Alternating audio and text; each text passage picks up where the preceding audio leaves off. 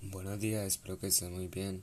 Eh, mi nombre es Camilo Romani y hoy voy a hablar sobre si podemos ser totalmente objetivos. Esa es mi pregunta el día de hoy. Para esto voy a dar diferentes perspectivas. En total van a ser tres. Así que pues nada, vamos, vamos a decirles.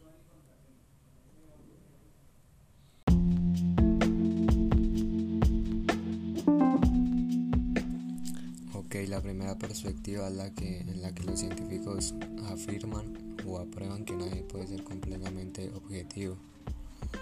Planteando la siguiente cita, descubrieron que cuando los humanos vemos las cosas, el cerebro combina la información visual pura con suposiciones y conocimiento adquirido sobre el mundo.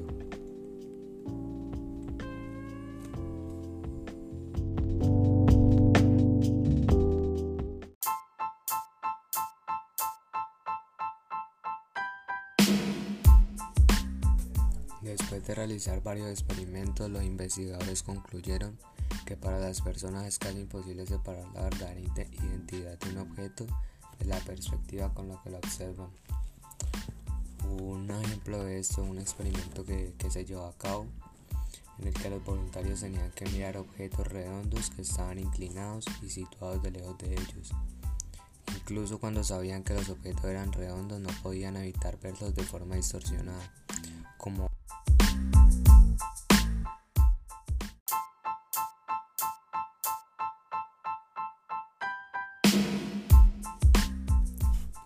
la siguiente perspectiva es la siguiente, y es uno de los criterios más comunes de la objetividad, que es la, que es la independencia respecto a un sujeto o algún objeto cognitivo cualquiera, tomando en el sentido metafísico de realidad del objeto. La objetividad es opuesta por un lado a lo que es una mera apariencia, ilusión, ficción y por el otro a lo que es solo mental o espiritual por contraposición con lo que es físico o material, pero esa concepción no es necesaria ni del todo evidente.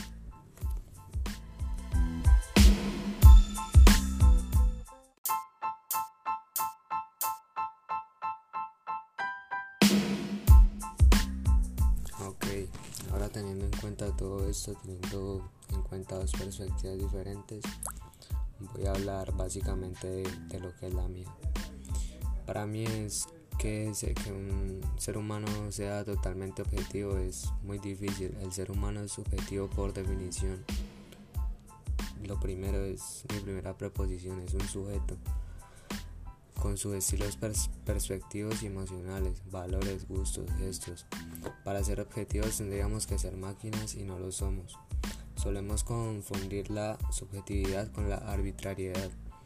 La, subjetividad propia de la naturaleza humana no tiene por qué ser negativa. Está basado en la experiencia y la intuición, básicamente en lo que sentimos. Y la arbitrariedad, que consiste en utilizar unos criterios eh, para depender de un interés subjetivo, no explícito, no reconocido ni consciente.